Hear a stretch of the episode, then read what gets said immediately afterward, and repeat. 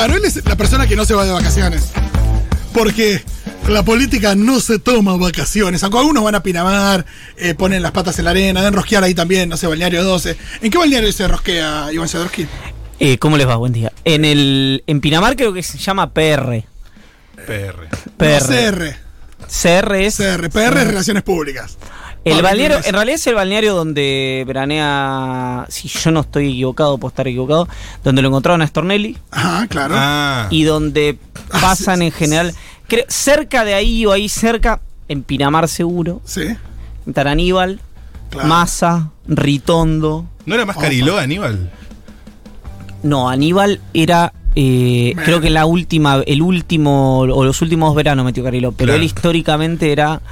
Eh, Recuerdo una nota de Fero Soriano ahí. Sí, en sí, Cariló. sí, sí, es verdad. Él modificó Cariló, pero creo que se, se hizo una casita ahora, pero eh, históricamente era, era- Estoy un poco distraído porque va y viene el audio. No ¿Qué sé tenés si falso soy- contacto? Sí, Ponete ese, hago si no. falso- Me pongo este. dale. Sí. Eh, se me ocurre que. Pinamar, sí. Bueno, y en el fútbol es Balneario 12 en Mar del Plata. Ahí es donde ¿Ese se. punta Mogotes? Eh, no, creo que es en Punto Magotes, el Balneario 12, que es donde se tejen los pases. Ah, no, y acá está CR. Es el, CR, sí, el- sí, sí, sí, sí. el de CR, ahí está. Y la ancha avenida del medio que se planta en Ostende, en Valeria, ¿viste? Ahí entre Pinamar y Cariló, no. No sé. Eh, no, eh, esto es. ¿No? eh, ¿Tampoco? tampoco, tampoco. ¿Tampoco? Eh, o sea, este siquiera- un- A ver ese. Un intento más. Está muy mal. El último. Habrán enterado, si tienen internet Sí. en su casa o en sus teléfonos, que. eh, ay, qué maravilloso, qué fuerte me escuché. Ay, Ahí está. Ah, Te gusta escucharte fuerte y claro. Sí, no, la verdad que no. Dije qué maravilloso porque el, el sonido era muy nítido, Sí. muy diáfano, pero eh, después dije, ah, soy yo el que está hablando. Entonces bajémoslo, bajemos el volumen un poco. Eh, no, lo que tiene que ver con eh, cuestiones más, digamos, de, de altísimo impacto, como fue el video en el que se lo vio a Marcelo Villegas, el ex ministro de Trabajo de Vidal, armando causas. Ahí la pregunta que. La primera pregunta que surge es Sí. el altísimo impacto. Sí. Porque hay medios que medio que nos dieron cuenta de. No, sí, a ver. Está bien la pregunta porque es, eh, tiene varias dimensiones el impacto. No hay que menospreciar, es decir, si alguien me dice el gobierno, eh, la oposición va a perder las elecciones por el video no.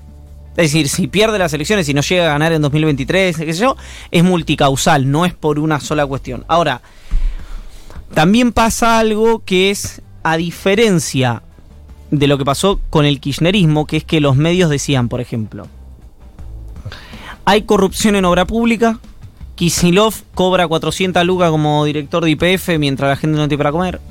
Eh, eh, eh, Cristina y Máximo tienen cuentas en el exterior y Nilda Garre también. Eh, y además mataron a Nisman. Sí. Sí. Y finalmente de todo eso que ya era costo hundido, porque la so- buena parte de la sociedad había incorporado Eso que es todo verdad, eso claro. era un hecho, finalmente lo único que terminó siendo cierto de todo eso fue la corrupción en obra pública. Sí. Entonces, digo de lo que yo enuncié, habrá otras cuestiones que Sí, sí, sí, también sí, son atendibles. Me refiero de, la- de las que yo eh, muy sucintamente y arbitrariamente se me vinieron a la cabeza. Entonces, cuando, cuando llegó el bolso de López, o los bolsos de- de- de- en el convento, ya había mucha gente que eso decía, ah, bueno, sí. O sea, el impacto visual es muy contundente. Sí, lo mismo el video de la Rosadita, tenía esta Pero- cosa de. O el video de la rosadita que eh, eh, eh, finalmente vos decías, bueno, pero pará, que la verdad es que es cierto, digamos, una financiera, están contando guita a una financiera, el problema es de quién es esa plata, quién es esa gente, etcétera, etcétera. Pero la narrativa sobre un video, sobre un registro audiovisual, es mucho más, eh, eh, de, de mucho más impacto que la narrativa sobre, eh, qué sé yo. Es de- lo pongo de otra manera. Que Macri tenía absoluto control sobre el procurador de la provincia de Buenos Aires, lo mismo que Vidal, no es ninguna novedad para nadie. Ahora, verlos comer juntos, creo que era en Kansas, o no me acuerdo dónde los encontró Dugan, para mucha gente a lo mejor eso es la cristalización de que algo ocurría. Ahora, para los que ya no votaban a Macri por múltiples motivos, eso es una... Es, ¿Qué decís? Claro. Ah, sí. Claro. Ah. Y te digo más, para los que estamos dentro de lo que Durán Barba llama el círculo rojo del sistema, el video de Villegas armando causas es como decir, ah, sí, de hecho es lo que dijimos durante cuatro años que ocurría, digamos. Claro. Solamente le estás poniendo eh, una imagen y un audio a algo que te venimos contando desde hace, desde que Macri asumió la presidencia. Sí, pero tiene esta cosa de, de, de sos el mosquito en la habitación y que, que Es que bueno. mucho. Lo mismo, escuchame pelotudo, digo, por más que no, te- que no tenía nada de esa información, Pero por supuesto, por eso te digo. escucharla a Cristina puteando también genera algo, porque hay una cosa de, intimidad que. Absolutamente. Y, y- y- y lo que tiene eso además es que a mucha gente que no es a ver, para que se entienda, no es representativa de un universo electoral, pero sí tiene una gran carga simbólica lo que diga. Te, te voy a poner un ejemplo, que no existe lo que voy a decir. Estoy, estoy usando, lo quiero decir rápida y abiertamente, el ejemplo que voy a usar ahora es falso. Va. Bien, buen disclaimer. Si Ricardo Darín sí. tenía dudas sobre si había o no había espionaje o si había como una suerte de opacidad en, en la convivencia política en el macrismo, después de ese video lo ve y dice, ah, bueno, ya no tengo dudas. Y Darín sale y dice, ahora no tengo dudas que había opacidad durante el macrismo. Y eso no te da vuelta a una situación electoral, pero el impacto hasta anímico que genera en muchos sectores que de buena fe apoyaban al macrismo, Claro. Claro. es demoledor. ¿Qué quiero decir? Eh, Lo de Darín, cierro el disclaimer, fue falso, así Sí. como lo dije cuando abrí. Pero, ¿qué generó esto? Y que yo hablé con mucha gente, incluso del entorno de Macri, y me dice, ¿qué quiere que te diga? No te puedo decir nada. Eso, que es una tontería eh, anecdótica eh, viniendo de mí, genera un sismo dentro del dispositivo político de Juntos por el Cambio. Porque el kirchnerismo sufrió el proceso inverso. Al kirchnerismo lo destruye el sistema. eh, a principios de 2016 se, se lo jibariza, le rompe el bloque, Sí, sí, sí. Carpetean a uno, extorsionan a otro, dicen rompe el bloque o tu hijo va preso. O sea, se genera un sismo Sí. que luego se reconstruye. Eh, esto no me acuerdo de qué película es, pero lo deben haber dicho en varias, que es, no hay nada más peligroso que un hombre o una mujer, digamos, pero que no tiene nada que perder. Claro. Es decir, cuando vos ya a una persona la pusiste entre la espada y la pared, le enfermaste a la hija, se la exiliaste en Cuba, le metiste preso a dirigentes políticos, Sí, los apretaste, los Te extorsionaste, gastaste le- todas las balas. te gastaste- y no lo destruiste, estás en un enorme problema porque ya no tenés nada más con qué amenazarla, porque hasta enfermaste a la hija al borde de la muerte. Estoy hablando de Cristina Sí, Kirchner sí, y de claro. Florencia. Entonces Sí, yo y hay me- otra vocación también. Y además hay otra hora, a la vocación. hora de decir, no, yo esto lo tengo que hacer. Sí, pero, pero yo te podría decir que el, el- el motor de esa vocación es distinto, pero a lo mejor la vocación es la misma. Es decir, Macri tiene una vocación, Vocación de po- de- totalizadora. claro, de poder, pero el con motor otro, es otro. Exactamente. No es la militancia política, no es esta cosa más de construcción colectiva. Y yo me acuerdo que esto que digo ahora de ojo porque ya no tiene nada que perder, me acuerdo haberlo dicho en 2016, eh, o en, o en do- cuando llegó eh, a... antes de la sele- esto fue antes de la selección en 2017 hubo un festival de detenciones, entre ellas la de Roberto Barata. Sí. Ujú. Y dije, ojo, Ese festival de los casquitos, que a todos le ponían el chaleco los casquitos. exactamente. Exacto. Ojo, porque te estás gastando, no, no te queda nada. Después te estás, viste, fondo de olla. Sí, Ahora, moderno. No, y es verdad que los dos primeros años del macrismo fueron toda esa carne al asador. Toda esa carne al asador. Y acá no se vio la situación a la inversa para nada. exacto, No. pero, pero ¿cuál es el análisis político que hago a través de eso? Que vos, vos recién decís que eh, cuadernos. Sí. Cuadernos para mí fue el ejemplo de lo que estoy diciendo, que es, ya te habías gastado todo. Ya tu agenda de corrupción, cuando llegó cuadernos ya la gente dijo, basta. Cuando llegó Cuaderno no movió el amperímetro una micro milésima de, de- de apoyo ni de rechazo a ningún Y gobierno. es muy loco porque por ahí era porque no había video. También, digo, evidentemente se había llegado a un punto. Es que pero para- son esos elementos que a veces decís, es gente contando guita. Podía ser gente contando guita en Colombia, pero igual había una cosa de No, ver pero gente además contando plata. el impacto del video de López, Sí, por eso. todo solo te quedó en impacto, solo te quedó caer después de eso. Y acá pareciera que va al re- va como por goteo, Y que- acá- que todavía quedan más. No, y también está esto que hablamos ayer con Matu, de, bueno, porque si se espían para adentro, ¿cuánto más puede haber? No, pero, pero pensá lo siguiente políticamente, que sí, y ahora vamos a eso, es al revés de lo que pasó con el kirchnerismo, el sistema, a Juntos por el Cambio, lo protegió, lo narró de una manera que no era, que era una cuestión de transparencia institucional, etcétera. Y fue tal el, el- desbande desde el punto de vista de, de- de las internas que se eh, resolvían en parte a través del espionaje, que ya no hay manera de taparlo. Entonces, incluso periodistas que genuinamente a lo mejor creían que Vidal era una figura que, eh, que, que- que- que podía ser parte de la solución de los problemas de, de la opacidad en el criptoestado, etcétera, etcétera, Mm. etcétera, empiezan a decir, che, para, había dos ministros, un viceministro y un intendente que era muy cercano a María Eugenia Vidal y tres jefes de la AFI. ¿Podía no saber Vidal? Vos me preguntás a mí, te digo, no lo sé. Ahora, si yo me manejo sobre los mismos criterios que Vidal, Macri y Larreta se manejaron sobre sus opositores, No tiene que saber. claro. Tiene que era, saber. Claro, ¿qué, qué decían sobre Cristina? No podía no Claro, saber. Es un ministro, como debido. No, ni yo. siquiera. Era, exacto. Era en este caso un secretario, que era López. No pues. podía no saber.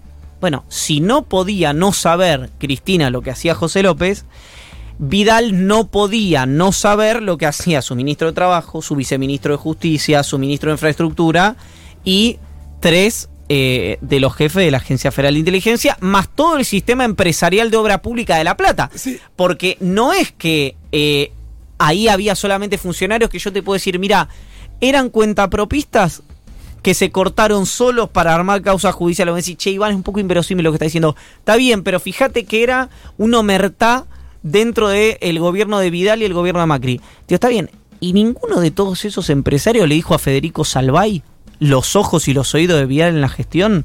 Ya ni. eh, Te estoy jugando con. Bien Sí, inverosímil, sí, ¿no? extremo, que sí, sí, que los ministros no le contaban a Salvay. Bueno, o, o a Ritondo. Bueno, perfecto, pueden ocurrir. Ahora, eh, los empresarios, que sabemos que el, el mundo de las ciudades como La Plata, mm, en, en menor medida, en mayor medida, pues más chica, Bahía Blanca, son ciudades donde todo el mundo, el sistema se conoce entre Sí. ellos, van a comer. Sí. Imagínate si eso pasa en la ciudad de Buenos Aires, donde ocurre todo lo que pasa en los lugares más chicos. Ninguno de estos empresarios le hizo llegar a algún funcionario está pasando esto. que eso estaba pasando. Es decir, los empresarios salieron de ahí. Armaron las presentaciones con el mismo lenguaje que pidieron Villegas y Darío Biorsi, el cuñado de Magdalani. Hicieron las presentaciones judiciales. Muchas veces antedataron la fecha en esas presentaciones judiciales. Y nunca de esto se enteró Federico Salva y María Eugenia Vidal. Bueno, yo, eh, No, y quien, después, quien cuando- crea eso es un acto de fe. Yo no soy creyente, no cuestiono a la gente que es creyente, pero esto tiene que resolverse en sede Y judicial. cuando hablamos con- de, de Macri y el espionaje es como que también hay una cosa de que a veces el único denominador, pues van cambiando las figuritas, pero el que está presente siempre es, él y su gobierno.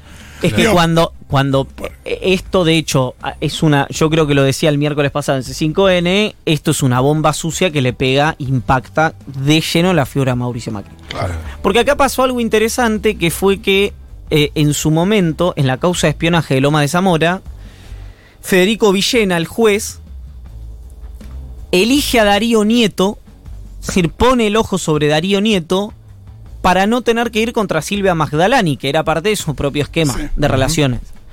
Entonces, ¿cómo hace Villena para llegar a la oficina del presidente? Pone los ojos sobre Nieto y pasa por encima, da un salto ornamental por la cúpula del AFI para llegar a Nieto y a Susana Martinengo. Sí. Después ahí hubo material en las anotaciones de Nieto que permitieron tirar del hilo. Ahora, Villena hizo algo eh, hasta físicamente imposible, digamos, que es saltarlos a Magdalani y a Rivas para no comprometerlos y llegar igual a la oficina de Macri. Bueno, ¿qué pasa con todo el resto de los que no están comprometidos políticamente con Magdalani y con Arribas? Y bueno, si tiene gusto a jabón, viste, A- Sí, un sí. no, larga espuma, sí, sí, sí. no es queso, es Claro. jabón. No, Sí, aparte, después aparecieron las visitas de Bullrich en la ofi- perdón, de D'Alessio en la oficina de Bullrich. O no, o estoy mezclando causas. No, ahí está, es otro, pero, Es otro. pero es parte del mismo La dispositivo de espionaje. Es, la misma, es otra Claro, causa, claro. Pero, pero la misma lógica. Vos ahí, para que se entienda, vos tenías cinco personas que eran las personas de mayor jerarquía dentro de la Agencia Federal de Inteligencia. Sí. Arribas y Magdalani, que era la parte política, o, o, perdón, toda la parte política, la más eh, a, li- al- a- a- a Macri y a, a Macri.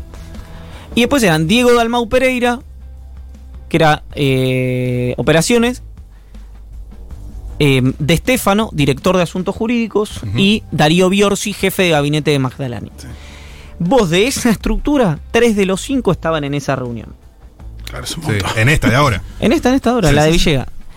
Otra vez, vos me decís a mí que el cuñado de Magdalani y jefe de gabinete, el jefe de operaciones, que era Dalmau Pereira, y el director de asuntos jurídicos de la Agencia Federal de Inteligencia, hicieron eso sin que Magdalani y arriba supieran, bueno, otra vez, hay gente que cree en cosas que yo no creo. Si es un acto de fe, los actos de fe no, no, no los puedo juzgar yo. Ahora pasa algo interesante respecto a esto que está pasando hoy, ya no en 2017, 2016, cuando eh, se grabaron estos videos. Y es que De Stefano es un hombre de fundamentalmente no de Magdalani, sino de Daniel Angelisi.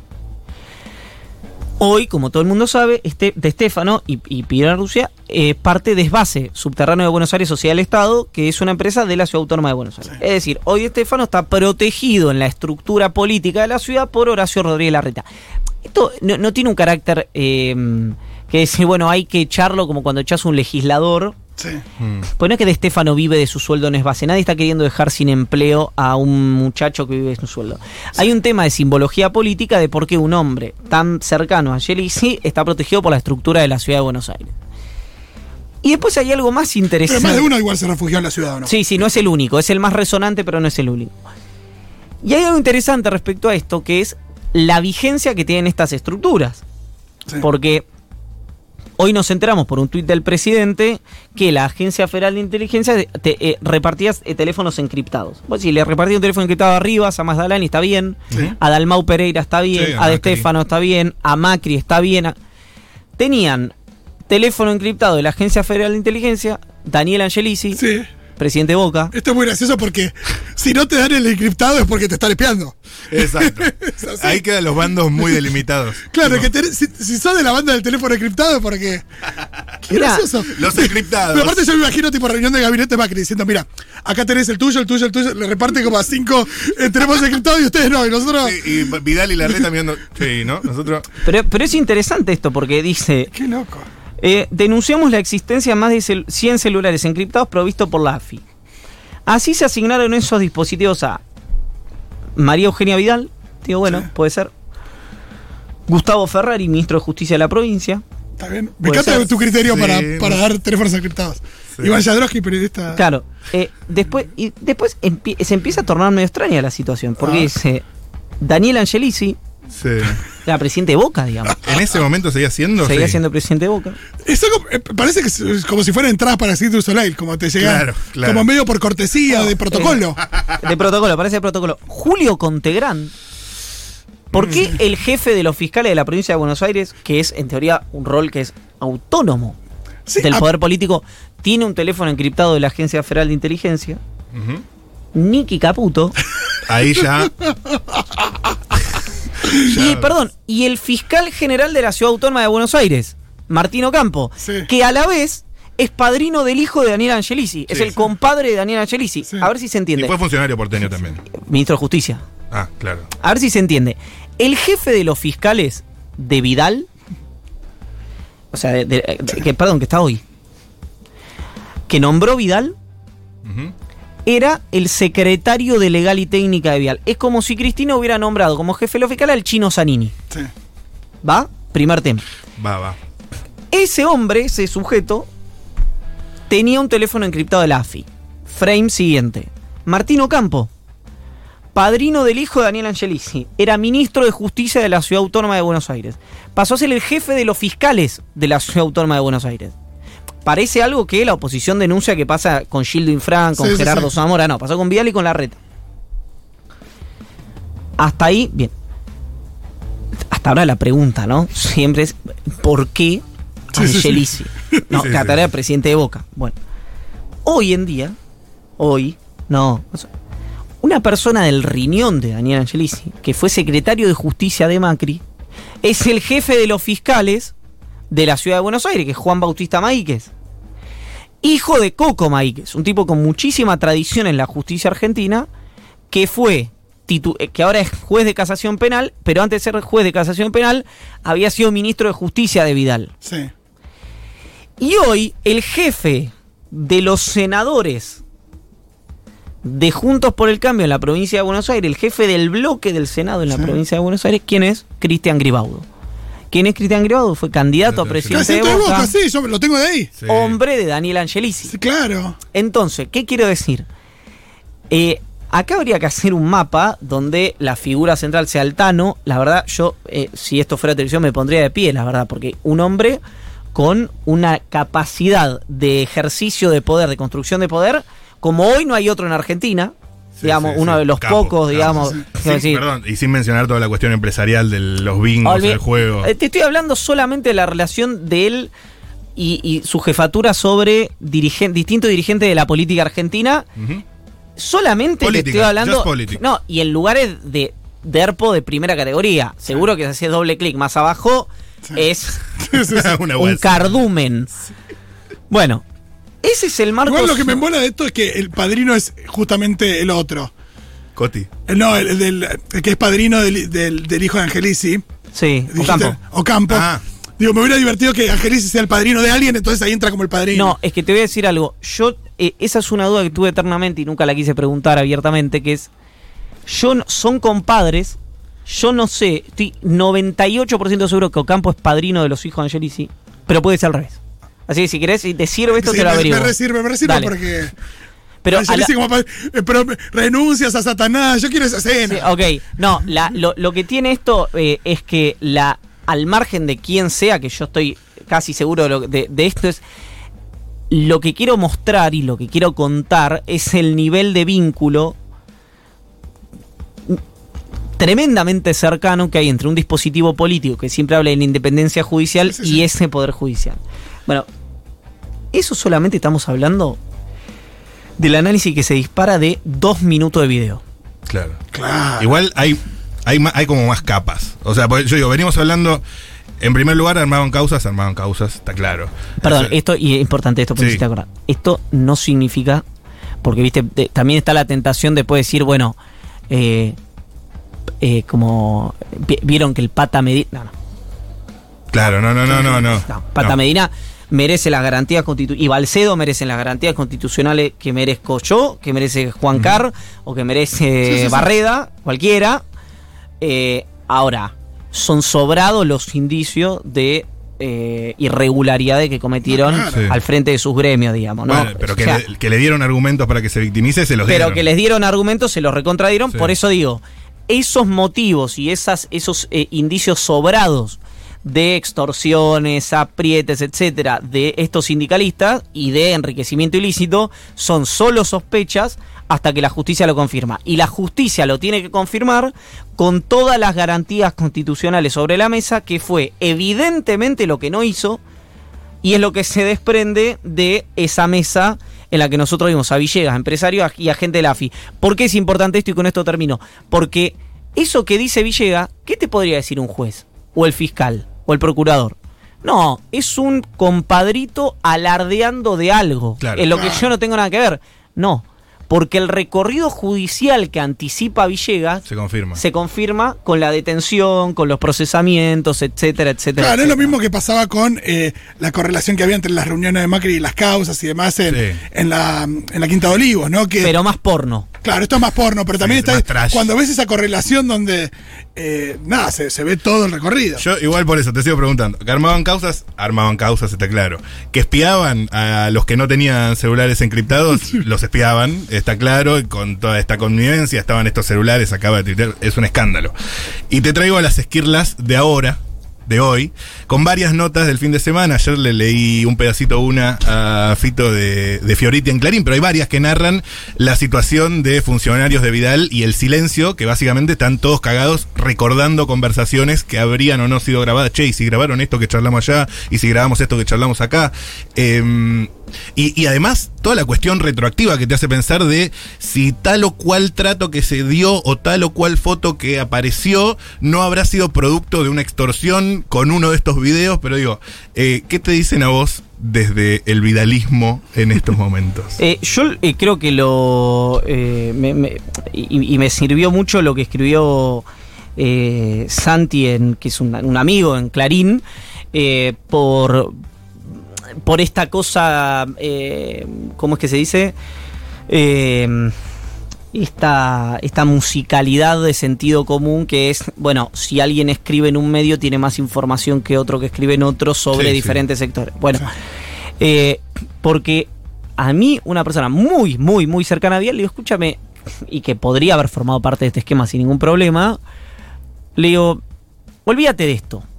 En general, ¿vos qué seguridad tenés que a vos no te hayan grabado y no te tengan filmado diciendo alguna barbaridad? Porque quiero ser eh, justo Todos, con algo. todos la decimos. Todo. Lo- ¿Por qué yo hago eje? Apaga los micrófonos ahora y. ¿Por qué hago eje en la Gestapo y no, eh, eh, perdón, en el armado de causas y no en cuando Villega dice la Gestapo? Porque si a mí, no, no le voy a sacar el culo a la jeringa, si vos a mí me grabás en una reunión con mis amigos, una reunión de trabajo con gente con la que tengo confianza, no digo esa, probablemente esas barbaridades, pero puedo decir barbaridades parecidas en, en- en el entorno privado. Entonces, a mí algo que dice una persona en, en una reunión privada y que está grabada ilegalmente, eh, no me conmueve. Sí, y que corre el eje de la discusión. Y que corre que si en esa reunión está el anuncio de la comisión de un delito y ese anuncio después se materializa, porque yo además puedo decir, yo voy a salir de acá, no está en una reunión privada, voy a salir de acá y voy a eh, denunciar y lo van a imputar a Fito. Sí. Y después eso no se materializa, nadie lo denunció a Fito, nadie lo imputó a Fito, es un compadrito alardeando algo que no puede hacer. Si yo salí de ahí y hubo una denuncia anónima y el fiscal impulsó la investigación y Fito termina imputado por lo que yo anuncio en esa reunión, tiene interés público. Entonces, ¿por qué planteo esto? Porque yo le preguntaba a esta persona, le digo, ¿vos cómo sabés que no te están grabando diciendo algo que te puede comprometer? Y me dice, no, no lo sé. No lo sé. Y le digo, ¿y cómo seguís? Y el, textual fue, todo cagado sigo, Iván. Claro. ¿Cómo crees que siga? Pero es que te das cuenta lo peligroso que es democráticamente también, que esté toda la oposición como sin. eh, Pero como- olvídate, olvídate. Sin poder hablar. Me dice, todo cagado. Me dice, ¿cómo querés que siga? ¿Y ahora qué hago? Y nada, voy, avanzo, trato de construir y ruego que no salga ningún video mío. Me muda. Qué miedo. Claro.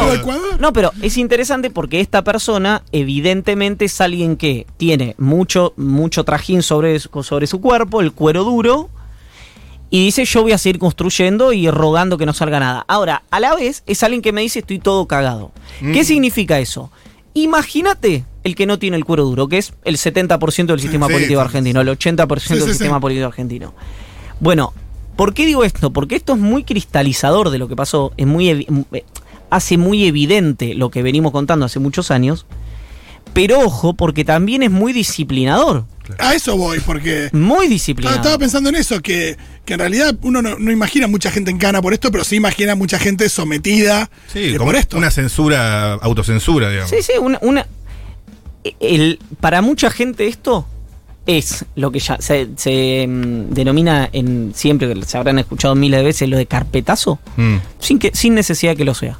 Claro. Es decir, eh, la, la certeza, o mejor, mucho peor.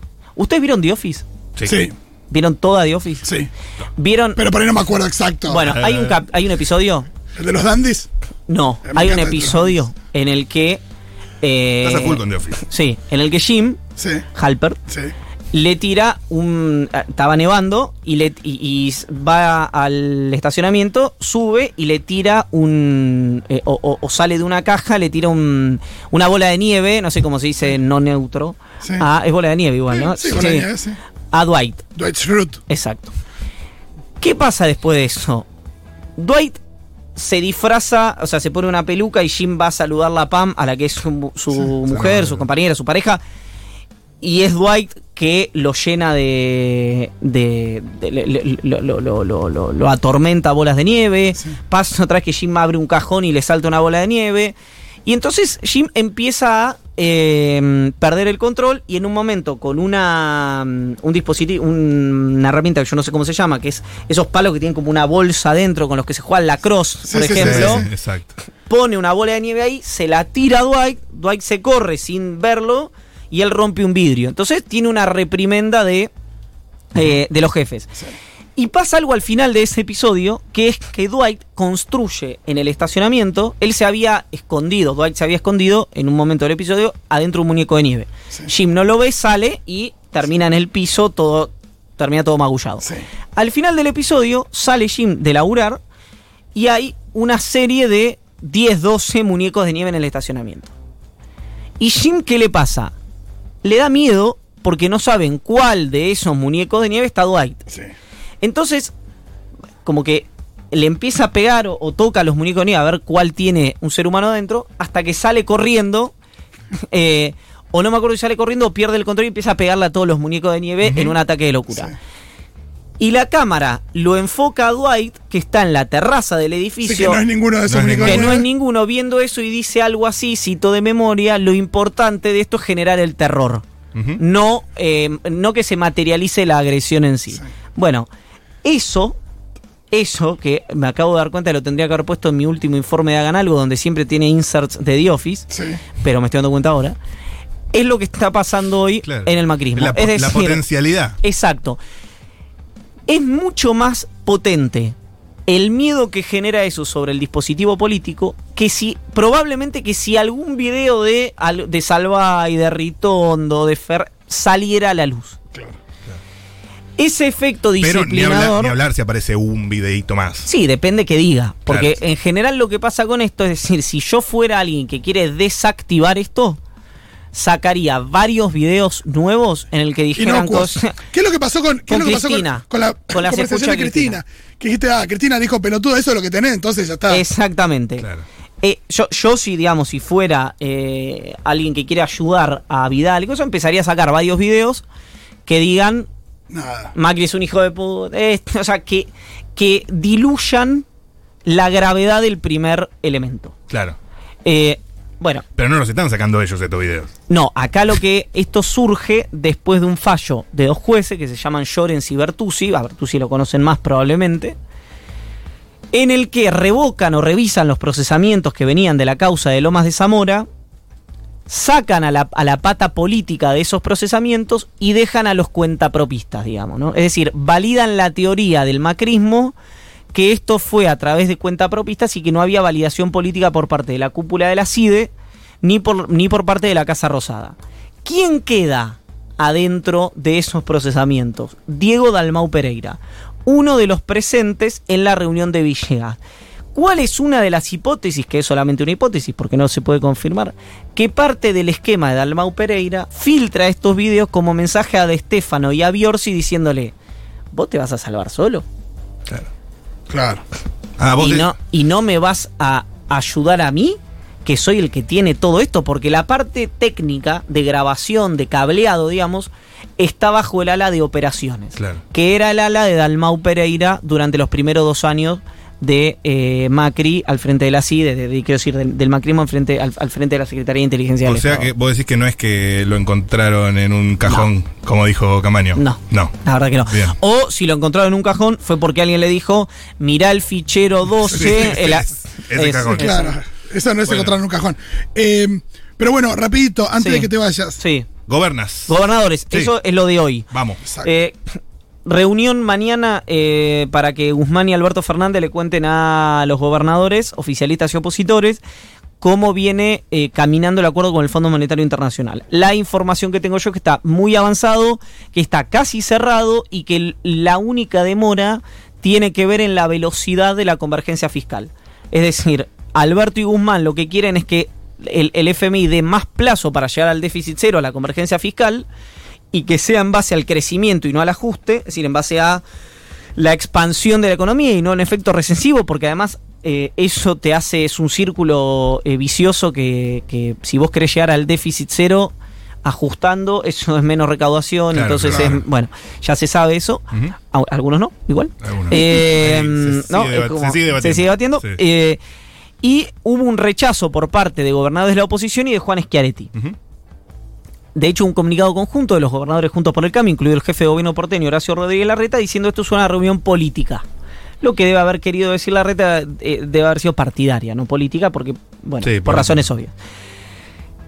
¿Qué hacen Alberto Fernández y Guzmán? Dicen, bueno, si para vos esto era una reunión política porque venía la Unión Industrial Argentina y venía la CGT, nosotros desinvitamos a la Unión Industrial Argentina y a la CGT Claro. y hacemos una reunión solamente con gobernadores Para acotar, digamos. para decir no tenés excusa para no venir, porque en realidad lo que vos no querés es que yo te vuelva a decir lo impagable y lo absurdamente eh, demencial que fue pedir este préstamo con la curva de vencimientos que tenía este préstamo. Claro. Entonces, hasta el momento, esa nueva invitación en la que, si me preguntás a priori, deja sin argumentos a la oposición, pero a lo mejor puede haber alguna narrativa nueva que yo no esté viendo, es muy probable, Siempre aparece alguna. siempre aparece alguna, estaba esperando la respuesta de Valdés, de Suárez, de Morales y de Rodríguez Larreta. Hasta que yo entré acá no la vi la respuesta. No la hubo, no la hubo. Eh, creo que la modalidad de la toma de decisión va a ser la misma por la cual se ejerció el rechazo, que es un Zoom eh, y conversación por teléfono de la Mesa Nacional de eh, Juntos por el Cambio. Yo creo que ahí... pero, es, pero es los lunes esa mesa. Sí, pero No bueno, importa. no importa, lo No, podés... puede. Eh, Viste, yo lo tuiteé hace unos días o ayer creo. Eh, Gary Lineker decía que el fútbol es eh, un deporte de 11 contra 11 que inventó Inglaterra en el que siempre gana Alemania. Bueno, últimamente eh, las internas de Juntos por el Cambio es una deliberación entre dos espacios en el que siempre ganan los halcones. Sí. Entonces uno tiene que empezar a preguntarse si las palomas existen, ¿no? O si son sparrings. Como, Claro. claro, claro como eh, son eh, es un equipo que está ahí para que sepas que está el otro. Digamos. Eso fue un poco el radicalismo en Juntos por el Cambio también. Exactamente. Y ahí es donde a mí me sorprende la actitud de Morales, que es un, un dirigente indudablemente hábil, Sí. que tiene ganas de ser presidente, que tiene diálogo con el gobierno nacional. De hecho, si vos te fijás, hay algunas radios, si prestás atención, en el que dice eh, que es algo menor, pero que te grafica lo que te estoy queriendo decir. La provincia de Jujuy te invita a Tecnópolis. Visita el stand de, Jujuy, de la provincia de Jujuy en Tecnópolis. Quiero decir, Compañerazo. algo que es muy de la identidad de, de kirchnerismo, Sí. prenseado por en diferentes eh, Medios. eh, medios y, y- y- y eventos por la provincia de Jujuy. Esto es una tontería chiquita, te podría hablar de las votaciones de los diputados y senadores de Jujuy También. en el Congreso de la Nación, que es algo más evidente. Pero ¿qué quiero decir? Al radicalismo, me parece a mí, puedo estar equivocado, le conviene despegarse del acuerdo con el fondo. Decir, pará, esto fueron Macri, Duhovne, Claro. y dos economistas más que no le preguntaron a nadie, que hicieron un video de un minuto y medio en el que yo no tengo nada que ver. Y en el que esa hipoteca, por más que Alberto, Cristina, Massa, Máximo Iguado y Cafiero me parezcan que son un- el, el gran problema de la Argentina, yo con el fondo no Sí. tengo nada que ver. Sí. Porque además el préstamo con el fondo tiene una desaprobación enorme en la sociedad argentina. Claro. Sobre todo con la historia que tiene la UCR con el fondo, además. Y, y- y- y- y lo que tiene la Argentina con el Fondo Monetario, porque lo que hizo Macri fue darle la oportunidad a la UCR de no ser el único espacio político que sufrió de los programas de ajuste del Fondo Monetario Internacional. Entonces, a mí me parece que es interesante ver qué responden, porque me imagino que después de esto debe haber alguna diferencia de criterios entre Morales y eh, Rodríguez Larreta, más de las que ya hay, digamos, y que son de orden público. Así No, yo sobre todo si se quiere posicionar a futuro, tiene que ahí ma- marcar una diferencia. Sí. Esta es una oportunidad grande para eso. Porque además tenés un punto ahí, que es, por, por eso yo creo que Rodríguez Larreta, eh, si bien es número puesto para ser candidato a presidente y muchos ya descuentan que va a ser presidente, tiene un problema ya hoy y potencial muy grande, que es, él es de los que más se está radicalizando hoy en la oposición, por más que diga eh, Sí. lo contrario. Es decir, él narra una cosa y hace otra muy distinta. Esa situación, cuando vos te radicalizas, que empieza a hacer carne en algunos sectores que veían en Rodríguez Larreta un moderado, te genera un problema que es el mismo problema que tuvo el kirchnerismo en 2013 con la candidatura de Martín Insaurralde motorizada por Guado de Pedro. ¿Qué es? Si vos pones a Massa, el Massa 2013, no sé si se acuerdan, Sí. Eh, Avenida del Medio, Sí, sí, un, un hombre eh, de, que, que aparecía mucho en las revistas del corazón, en los programas de la tarde, de canales de aire. Ahí el discurso era no a la Cristina Eterna, ¿no? Claro, pero sí, pero acordate, y no a la claro, no a la reelección, así la entierra masa, la reforma del Código Penal, además en su momento, que eso lo- no tenía que ver con Cristina Eterna, pero sí con una agenda que era muy necesaria para la sociedad argentina, y bueno, se detonó por una cuestión electoral. Si vos recordás eso, la lógica del kirchnerismo en ese momento fue le pongo uno similar para competir en ese terreno. Claro, y ese Bueno. era Insaurralde. Ese era Insaurralde, Sirio. eh, de hecho, si te acordás, en el medio de la campaña, Insaurralde, o, o des- inmediatamente después de la campaña, va a un desfile en Tigre, en el que se fotografían Emasa, Insaurralde, Sirio y, Sí, Galma- y Malena cierto. Galmarini. Entonces decías, Me bueno, acuerdo de las fotitos con helado de limón también. Con, hay una cosa así. Ahora vos decís, bueno, pero ¿qué hizo la gente? Y votó al original. sí. Entonces, Claro. si la reta se va a radicalizar, ojo, porque la sociedad te vota al original, ¿eh? te vota al Macri, a Bullrich, a Cornejo. Entonces, a mí me parece que hay un escenario ahí donde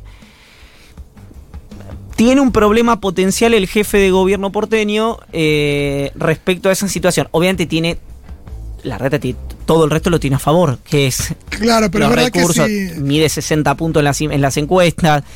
Y además tiene el track record de los jefes de gobierno porteño, que si sos jefe de gobierno porteño hay alta chance que seas presidente. Sí, y si, y si quiere empezar a hablar de meterle plomo a los delincuentes, para eso votó a Patricia Bullrich. Bueno, él dice eso siempre en privado. Él dice, eh, mi, mi, como mi, mm, ¿cómo decirlo? No decir mi radicalización, ¿no? Pero, eh, todas las posiciones duras que yo pueda tomar siempre van a tener un límite porque si la sociedad demanda un Bolsonaro, una Bullrich, etcétera, eh, yo no lo sé hacer, entonces no lo voy a hacer. Entonces hay como un límite ahí respecto a eso, que es ese lugar, el más extremo, el de ese 10-15% más duro, ya lo, lo tienen ocupado los Macri, los Milley, las Bullrich, Claro. etcétera, Y, etcétera. y etcétera. además esos votos no tendría por qué no tenerlos. Eh, Entiendo en una interna, que yo, pero si no. A menos que yo ahí es donde creo que, y no me quiero meter en una polémica que sabemos que opinamos distinto, eh, la situación de eh, los eh, sectores vinculados a la protección del medio ambiente, por Sí. decirlo de una manera elegante. Tenemos notas en un rato. Eh, así que decí lo que quieras. que es que, no, eh, no voy a decir nada porque no está al aire, pero, eh, y, y es descortés, pero que es esos sectores Sí. pasan de ser un problema de agenda hoy, de un problema de generación de divisas, un problema de, de como por ejemplo, así voy a nombrar a alguien que, que- que no forma parte de la radio, que es Greenpeace, por ejemplo, ¿no? Sí. Mm. que eh, es grotesco la campaña que ha hecho Greenpeace porque es falsa por todos lados. El informe que dice, y yo lo escuché en esta radio, a la vocera de Greenpeace, si vos lo haces en el colegio primario metodológicamente, te bochan por poco serio, digamos, ¿no? El informe que cita que dice hay 100% de chance de que haya derrames en eh, las costas. Dijeron que eran las costas de Mar del Plata, es a 400 kilómetros. Todas esas cosas que... Esto, que- es, esto es excelente, ponemos una nota por este tema en un ratito, así que vamos a contrastar. No, en realidad vamos a hablar de incendios.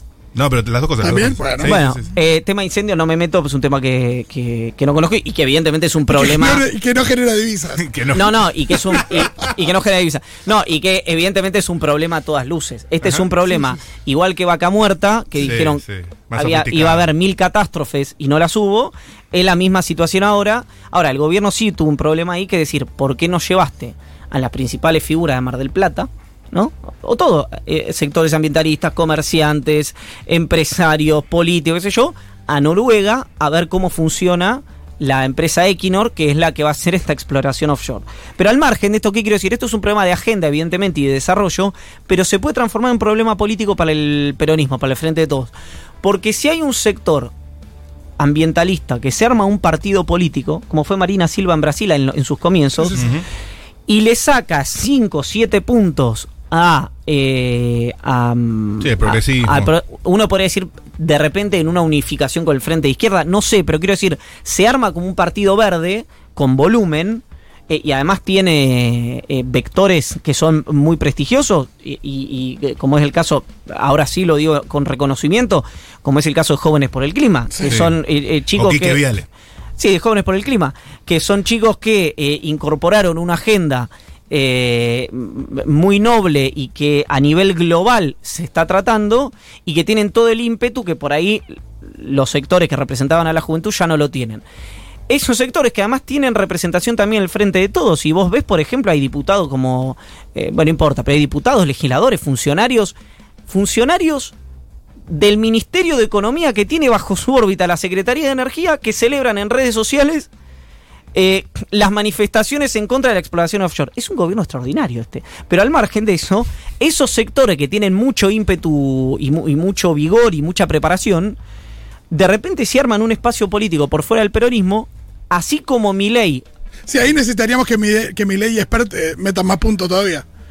No, y que, y que no vayan a la Y interna no de por a- el Cambio. no, no, por claro, eso, lo si mi ley va por fuera de la interna de Juntos por el Cambio y este potencial partido verde, ya pasó en Mendoza esto, no estoy diciendo lo que ya no, no, no, no exista, este potencial partido verde o se une al frente de izquierda o hace un partido por afuera, le puede sacar votos al peronismo, vos ahí tenés potenciales eh, eh, agendas que se transforman en problemas políticos para los dos principales espacios políticos y de la actualidad que son Juntos por el Cambio y el Frente de Todos. Entonces, no es solamente lo de mi ley o la cuestión ambiental ya un problema de agenda para esos sectores, sino que es potencialmente, para Juntos por el Cambio ya ocurrió, para el Frente de Todos todavía no, un problema, un potencial problema eh, político. Claro. Eh, y a mí me parece que cuando los temas son tan delicados, eh, ni los funcionarios públicos pueden acusar a los que quieren proteger el ambiente de ser hippies o de ser eh,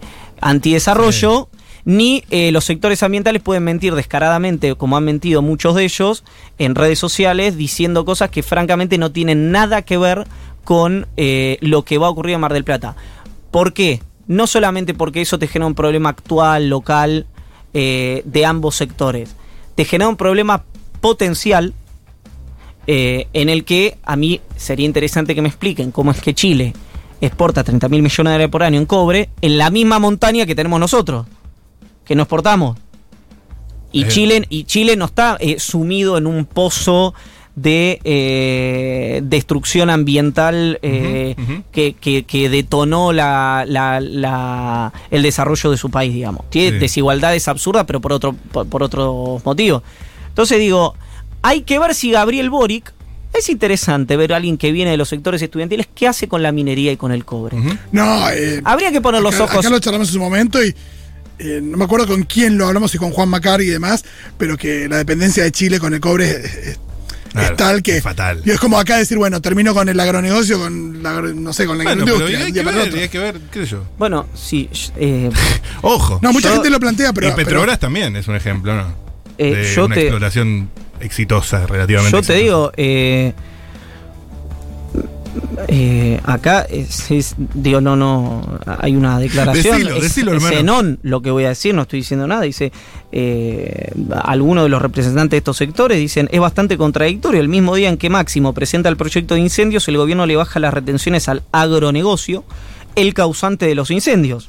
Está bien tener una ley de educación ambiental, pero necesitamos más que eso. Pensar en los modelos productivos si no está pasando. Se acaba de aprobar el primer trigo transgénico del planeta. Eh, gracias a Dios que se aprobó con participación del CONICET. No hay país del mundo que haya aprobado trigo pan transgénico. Es un déjà vu de lo que fueron los 90 en las hojas. Seguimos siendo un lugar de experimento masivo. Y algunas cuestiones más. Entonces digo, vos me decís, la, eh, eh, em, eh, ¿cómo es? la lluvia de agroquímicos en Entre Ríos para fertilizar. No. No. Obviamente que no, porque no tiene ningún cuidado. No, No. Niños con cáncer, no. No. Eh, ex- eh, minería cerca de Esquel, donde puede contaminar las napas de aguas que son. No. Ahora sí, mi- minería, eh, eh, plata en la meseta. Y te digo, y no, lo primero que te puedo decir de eso es, no me podés tratar igualmente la lluvia de agrotóxicos en Entre Ríos que termina con los chicos con cáncer, como la me tratás la mina, la, la explotación del proyecto Navidad en la meseta. De mínima no me puse a usar las mismas palabras, porque si vos me usás, la- te lo llevo a la política, me usás las mismas, me usás dictadura para Videla y dictadura para Macri, Claro. es que me estás eh, vendiendo gato por No, y no, no complejizamos el problema. Por supuesto, están lloviendo los mensajes. Me encanta, lo hice bueno, para eso, por y supuesto. Lo, dio todo, Sí, Iván, sí, sí. aparte. Sí, hashtag. No estamos como C5 con los hashtags, pero está reventando todo. Mucha gente también eh, celebrando la cita de The Office, por supuesto. Eh, vine para eso, para generar este quilombo del final y para la cita de Dios. Qué bueno. Y venís el martes que viene. Muchas gracias por estar